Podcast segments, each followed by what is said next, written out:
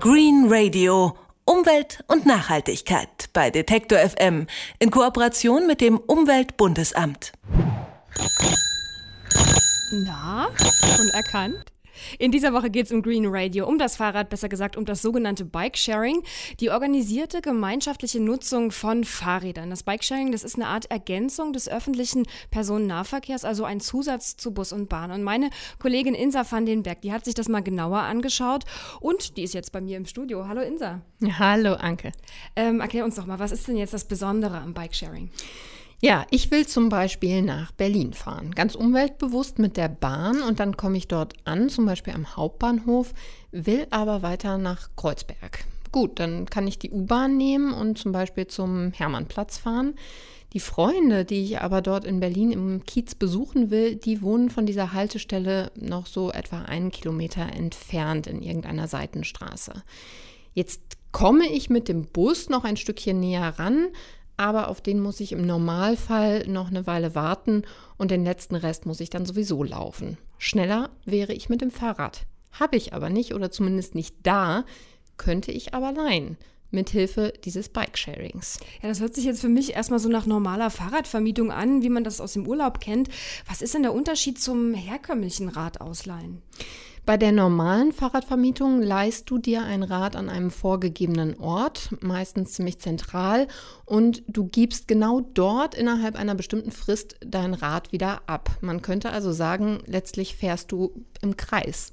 Beim Bikesharing gibt es weder feste Abgabestellen noch feste Mietzeiten. Du bist einfach flexibler. Das heißt, du leihst dir zum Beispiel im Norden der Stadt ein Rad und gibst es dann im Süden wieder ab.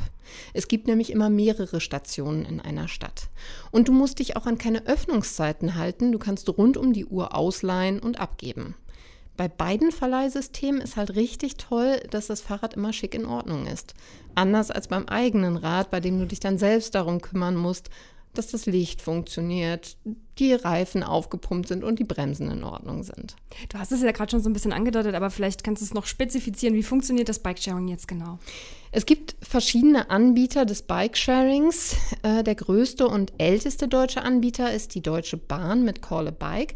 Die bieten das seit dem Jahr 2000 an. Schon ganz schön lang. Mhm. in rund 50 Städten, zum Beispiel in Köln, in Lübeck, in München. Und man kann Fahrräder nutzen, wenn man sich einmal registriert hat. Das kann man online tun über eine App oder auch an einem der Terminals. Danach braucht man dann ein Handy und ein freies Rad und man ruft die rot umrandete Telefonnummer auf dem Schloss des Fahrrads an und bestätigt, dass man das Rad leihen möchte. Dann erhält man einen Code für das Schloss und fährt los. Und wenn man fertig ist, ruft man wieder an oder nutzt eben die App und gibt somit das Rad zurück. Und dann gibt es seit 2004 noch den etwas kleineren Anbieter Nextbike. Die haben Räder in etwa 45 Städten in Deutschland. Darüber hinaus dann aber auch in 17 anderen Ländern auf der ganzen Welt. Bei denen funktioniert das mit der Ausleihe eigentlich ganz genauso. Und äh, gibt es da irgendwie Unterschiede? Also machen die irgendwas anders als a Bike von der Deutschen Bahn? Hm, nicht so wirklich. Mareike Rauchhaus von Nextbike sagt, die Bahn in der Hinsicht macht eben nur Fahrradverleih. Wir vermarkten ja auch noch Werbeflächen auf den Rädern, um das Ganze wieder sozusagen intern zu subventionieren. Weil du nur mit den Ausleihgebühren, 1 Euro für eine halbe Stunde, kannst du natürlich nicht die Servicekräfte auch bezahlen, die die Räder ständig abfahren, warten, reparieren, umverteilen und so weiter. Da steckt ja ein Riesenschwanz dahinter. Und äh, wer nutzt dann das Bike-Sharing? Na, du und ich zum Beispiel. ich noch wir, nicht. wenn wir in einer fremden Stadt unterwegs sind. Ich habe auch schon für Freunde von auswärts Räder ausgeliehen, damit wir hier ein bisschen flexibler sind und nicht immer aufs Auto angewiesen. Aber auch ganz viele Pendler setzen auf das Bike-Sharing für den Weg zur Arbeit als Ergänzung zu Bus und Bahn. Jetzt mal Butter bei die Fische. Was kostet das Ganze? Ja, da gibt es etwas größere Unterschiede als bei der Ausleihprozedur.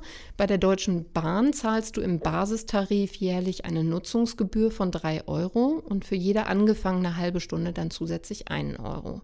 Für einen Tag maximal 15. Dann gibt es dort noch einen sogenannten Komforttarif, wenn man Call a Bike häufiger nutzt dann zahlt man eine Monatspauschale von 9 Euro oder eine Jahrespauschale von 49 Euro. Die ersten 30 Minuten Fahrt sind dann immer kostenlos. Und das lohnt sich zum Beispiel dann, wenn man jeden Tag ein Rad für 10 Minuten auf dem Weg zur Arbeit braucht. Bei Nextbike zahlst du als Gelegenheitsfahrer im Normaltarif 1 Euro pro halbe Stunde, für 24 Stunden 9 Euro.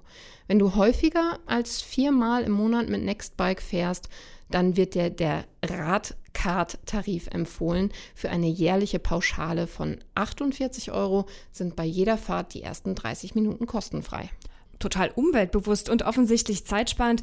Ja, ich habe mit meiner Kollegin Insa van den Berg über das Bikesharing gesprochen, die organisierte gemeinschaftliche Nutzung von Fahrrädern. Danke für die Infos, Insa. Bitte. Green Radio. Umwelt und Nachhaltigkeit bei Detektor FM in Kooperation mit dem Umweltbundesamt.